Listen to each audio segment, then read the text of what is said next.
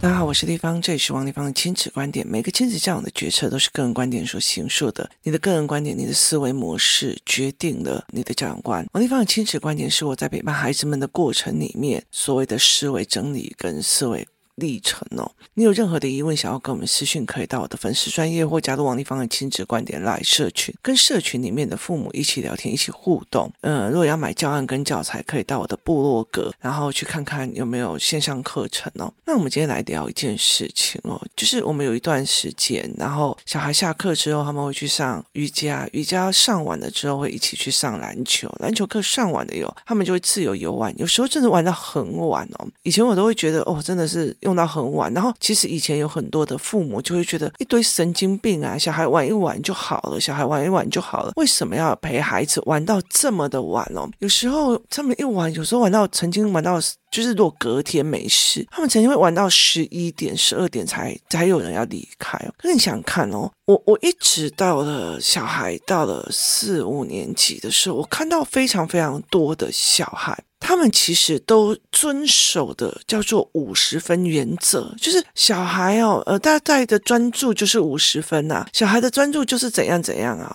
其实有很多人跟我讲，包括我的思考课，我的思考课他们就会讲说，小孩的专注大概就是五十分啊。为什么你们一直聊，一直聊，聊到两个三个小时这样子哦？那我就会觉得说，为什么要去？为什么要去照规定来是几分钟？那后来我看到很多的很多的。五六年级的小孩哦，他们去游泳好了，去游泳再稍微游两下，我累了要回家了。就是他真的把自己的时间用在五十分钟或四十分钟这样子的逻辑跟思维里面，所以他们的耐力也只有在四十分钟或五十分钟。可是耐力的培养有一种叫做运动员这样子，一直一直背，一直跑，一直跑，一直跑，一直跑。可那个东西其实是很闷的。然后气势很压抑的，可是如果是自由游玩的话，他们就会玩得非常非常的开心哦，因为他们在跑的时候会把那个闷气发出来，然后，然后因为在玩，然后跑跑去，所以就会忘记了那个累，然后你就有办法去拉他的时间数，就是拉他肺活量的时间数跟拉他时间的长度哦。其实一直到现在，我都一直觉得说，台湾的孩子其实很不阳光开朗，然后很。很多的东西都在于三十分钟、五十分钟、六十分钟就解决了，然后有时候就觉得小孩子就是完全不想学，或者是小孩子很累啦，三十分钟就很累，然后小孩子不愿意学，所以我们就会越说越短。就是我觉得小孩可能会不舒服，所以我就让他读二十分钟就好，上二十分钟的课，别勉强他。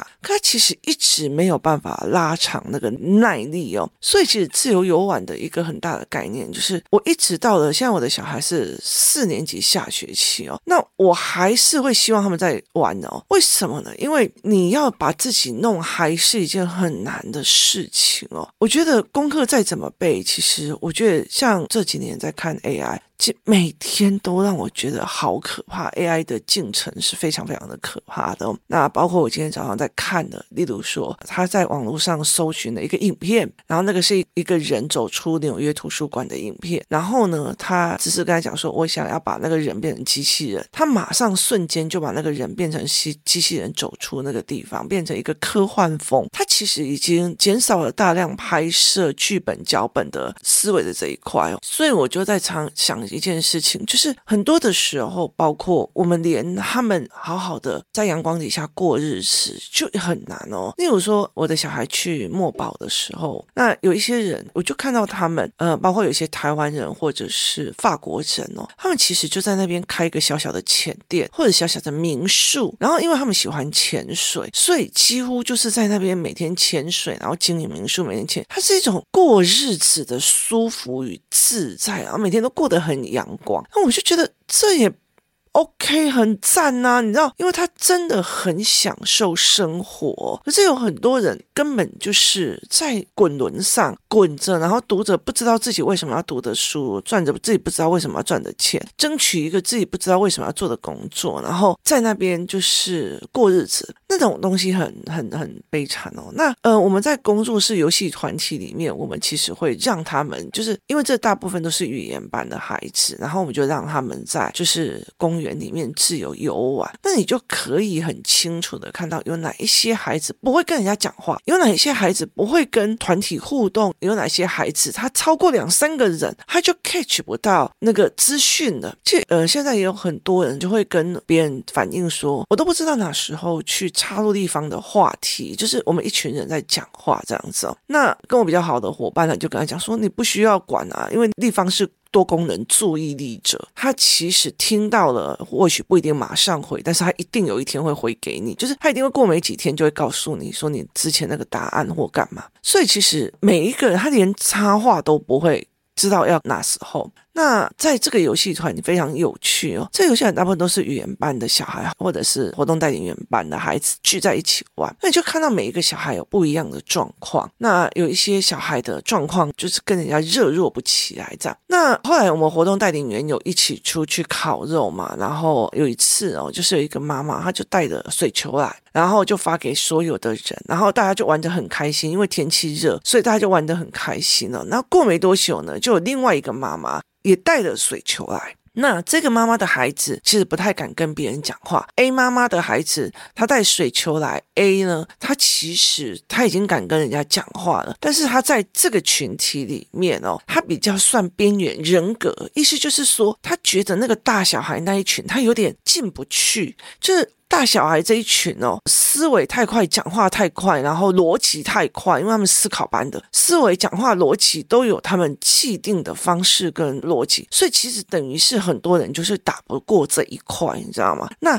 可是问题在于后面这一块的人，就是后面他就进不去这样。可是他呃又跟他们同班一起打篮球，所以妈妈有时候就会想要让他变成一种我可以发资源的概念，所以他就会给他，然后让他发资源，例如说发水球，好这样子的一个概念哦。那另外一个 B 妈妈就想，哎，他上一次他拿，这一次换我拿。于是他这一次就换他拿水球过来，就大家就一哄而散，然后就打得乱七八糟这样。那后来我就跟 B 妈妈在讲，我就说，在工作室里面的游戏团体，你带资源来，或者是你带游戏来，就是玩具来，你可以告诉我你想要做什么。我的意思是说，你想要送给小孩，或者你想要做什么，那是你想要做什么送给小孩哦。那我的意思是在于是说，你想要借有这件东西达到什么样的目的跟什么样的思维哦。有一次呢，我就呃买了一个所谓的弹力球的玩具组，就是它是一个。就是一个很大的一个纸，上面有很多的玩具，你可以抽签去拿那个弹力球。那那时候我其实是想要让我的儿子练，就是吆喝跟做生意，还有跟他们朋友们一起所谓的合作的做生意。结果你知道，我儿子其实很常做一件事情，就是呢，他很随意的把他包包乱丢，然后玩具也乱丢。所以有一个妈妈，那时候我在上瑜伽课，他就跟我讲说：“哎。”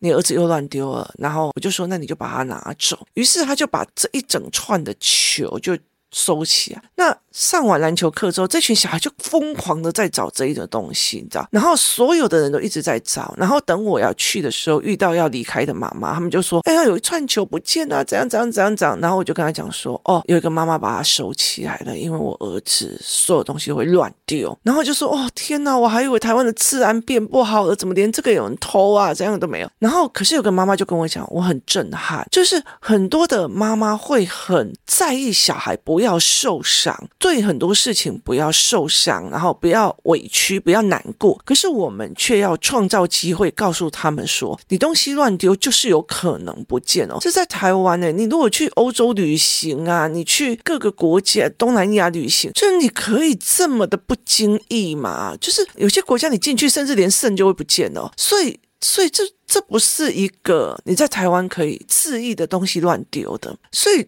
他后来就跟我讲说，原来可以这样子做，然后而且其实有很多的妈妈都很有默契，就是很清楚说我们在盯这个孩子什么，所以他那一天就一直找，一直找，一直找，找就找不到。那后来我们也就觉得就是丢了，然后怎么谈赔偿，怎么谈做什么？那事实上我们就是把它拿回来，再重新包装成，又重新进货，这样就是这样一个一个氛围跟一个逻辑哦。然后后来我就跟这个妈妈在谈，我说我有拿弹力球来这边让孩子卖，让孩子卖的原因是他们要去说明这个弹力球如何是让手部的手腕可以这样子好好的移动，跟好好的拍动，所以这是一个弹力球的一个思维逻辑哦。所以它的这样子拍动跟逻辑是可以去使用的，所以我就会跟孩子去谈这个，他怎么去跟人家说明功用哦。那后来我就跟这个 B 妈妈讲说，你的孩子不太会跟人家聊天，他也不会跟人家破题。好，那你其实可以拿来的时候啊，你跟这个人讲说，你只要跟我们家小 B 讲说，呃，你叫什么名字，然后做什么自我介绍，好，那你就可以换一个球回去。然后，所以就是叫你的女儿或者叫你的儿子，然后在那里当那个换货者这样子哦，当主导人这样。那我就跟他讲说，你如果用这样子的方式，每一个人都来他面前说：“嘿，你好，我是小明哦，我跟你讲，我是现在是几年级哦，我怎样怎样怎样怎样怎样怎样。”好，一个一个一个来，一个一个一个来，然后等于是他在教你的女儿怎么破题，怎么自我介绍，怎么认识朋友，这你才有拿。拿这个游戏来的意义，你可以用这样子的方式去做。其实整个工作室的妈妈都很了解这样子的运作模式，所以我们就会支持你去做这一块。例如说，工作室有一个小孩。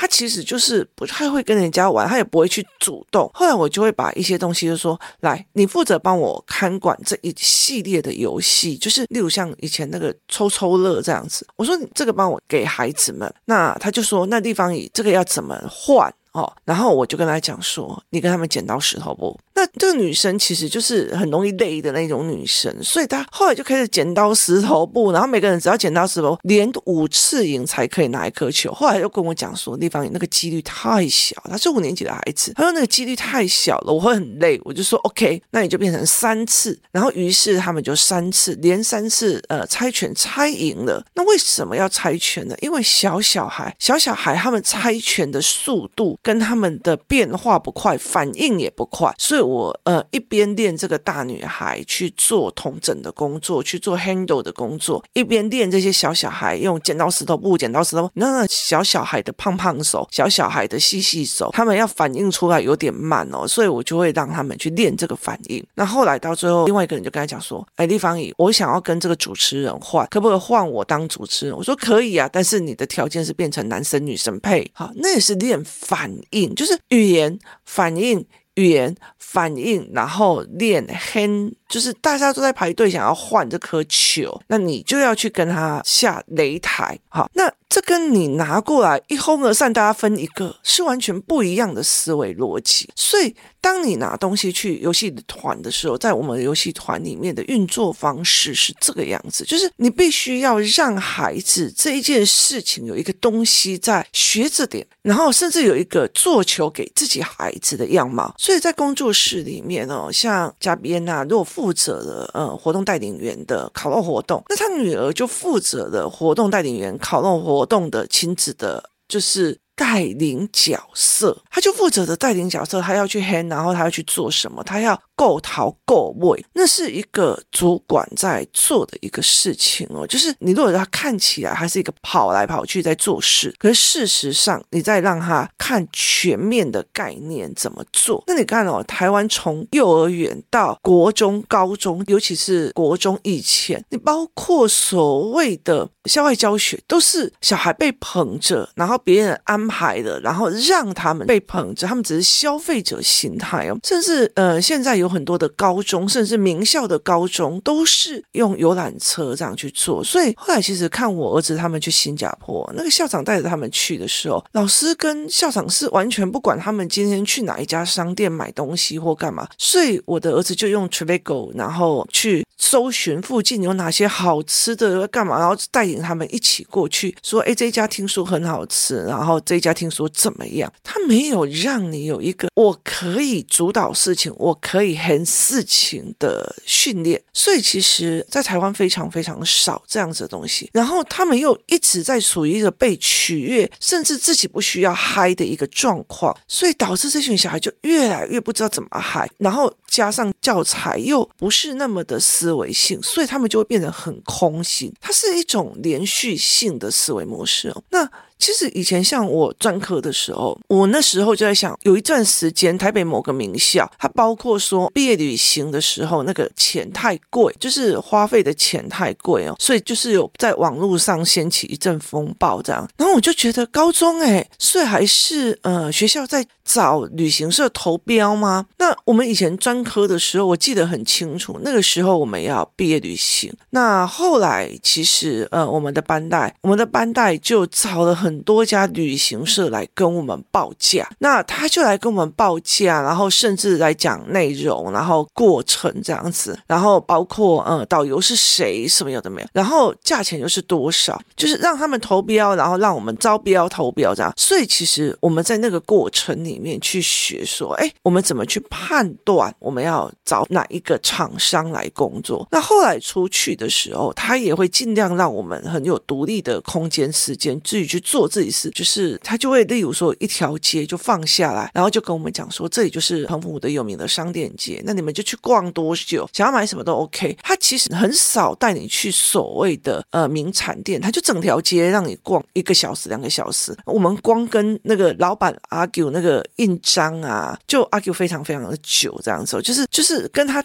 讲价就讲很久，然后聊天聊说这什么材质，为什么是这样，我们就聊非常非常的久。那那个时候其实我们班的人都很会跟人家聊哦，所以就很厉害这一点这样。所以其实那个时候我就印象很深刻，我们是自己去找人来招标。那我其实为什么印象很深刻的一个原因，就是那个导游过没多久，就是我们是毕业旅行，所以就跟这个导游出去，然后回来不到两个礼拜。这个导游就过世了，他去买早餐的时候就车祸，所以在这整个过程里，其实他是一个让我觉得一个印象很很遗憾的一件事情哦，所以很多的时候我就在想，这群孩子他如果对什么事情都是。例如说校外教学被碰着，然后什么东西被碰着，然后有出去玩也被碰着，那这对孩子或对他们来讲都不是一件好事哦。为什么呢？因为其实人的破圈是有一个原则原理的哦，就是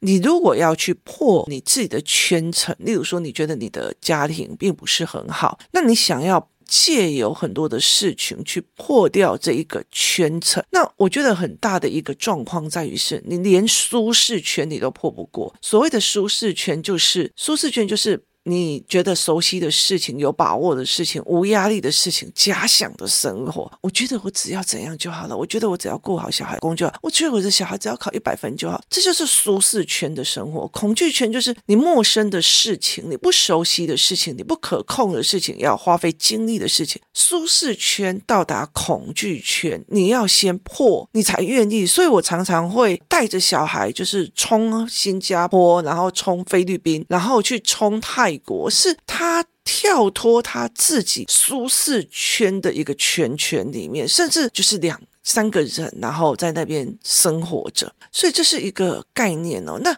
怎么在群体里面到达是我们一起破这个恐惧圈？你今天如果叫一个小孩，对不对？叫别人讲说，哎，那你可以自我介绍给我听吗？那别人就会觉得你在笑哎哦。可是你今天在游戏团，你今天拿了一堆的水球啦，然后跟他讲说，B B，那你现在呢？只要你们来跟 B B 介绍说你是谁，然后叫什么名字，变成朋友，我们就送见面礼哦，然后我们就可以拿见面礼。那一定一群小孩，这是工作室里面的小孩，他们练过语言，练过思维，甚至练过认知，他们就会很开心的叫，而且甚至大家全部排队，我也要排呀。然后你就看前面的人都这样，我跟你讲哦，我叫谁呀？怎样怎么样？那你就觉得。这没有差啊，然后于是大家就练了一场的自我介绍，然后这个小孩我会觉得，你只要回去跟他讲，你有看到这一群小孩哪一个自我介绍的时候丢脸吗？没有啊，那你有记得谁谁谁怎么介绍忘记了？那你有记得谁谁谁怎么介绍忘记了？哦，所以。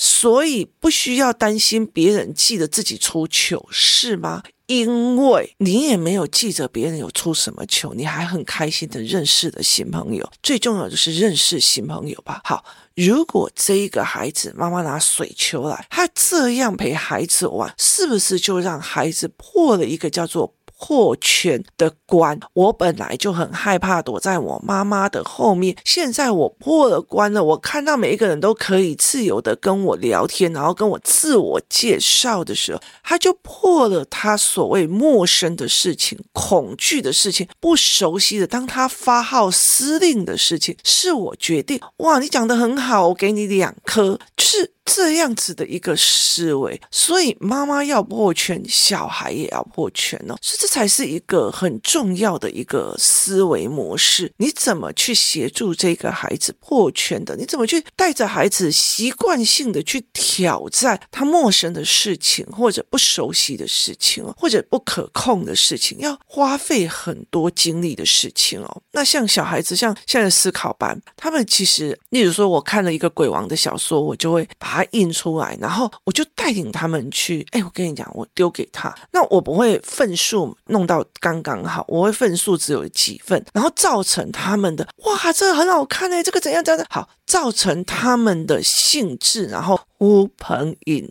伴，让他们可以集体的这样啊。其实，在工作室里面，游戏团其实是这样子来运作。你希望你的孩子练什么？你希望有一群人陪他练什么？那你买了什么东西啊？你希望怎么去讲？那你怎么去弄？它是一个非常重要的一个概念。你不敢跟别人开口，你拿一包饼干，请问你要吃吗？请问你要吃吗？小孩在游戏团里面玩那么久，每个都是肚子饿，饿鬼投胎，每一个就会一直啊、我要吃，谢谢你，谢谢你啊，就跟人有接触，然后也没有什么值得害怕，习惯了语言，习惯了就好了。所以它其实是这样的。所以一般的游戏团，我们通常都是互。互练的，互练妈妈不敢说。例如说，有些妈妈不会去跟别的小孩聊天，她就去练跟小孩聊天。有的妈妈就是在练。我知道我的小孩，我知道我的小孩不太敢就是主导事情，就去买剧本杀，去买什么，然后让。让小孩呼朋引伴，然后一起去，然后一起去聊天，这样就是用这样子的一个模式，让他们这样子聊，让他们开心起来，甚至让他们去 hand 这个场，然后去主控这个场子哦。所以这才是一个非常非常重要的一个概念哦。就是你今天想要带你的孩子练什么，那大家又看到你的小孩需要练什么，就是大家一起陪嘛。我的小孩已经很会跟人家打招呼，跟别人讲话也不会觉得。很害怕，所以他其实有一个非常非常大的状况，他跟别人讲话也不会觉得。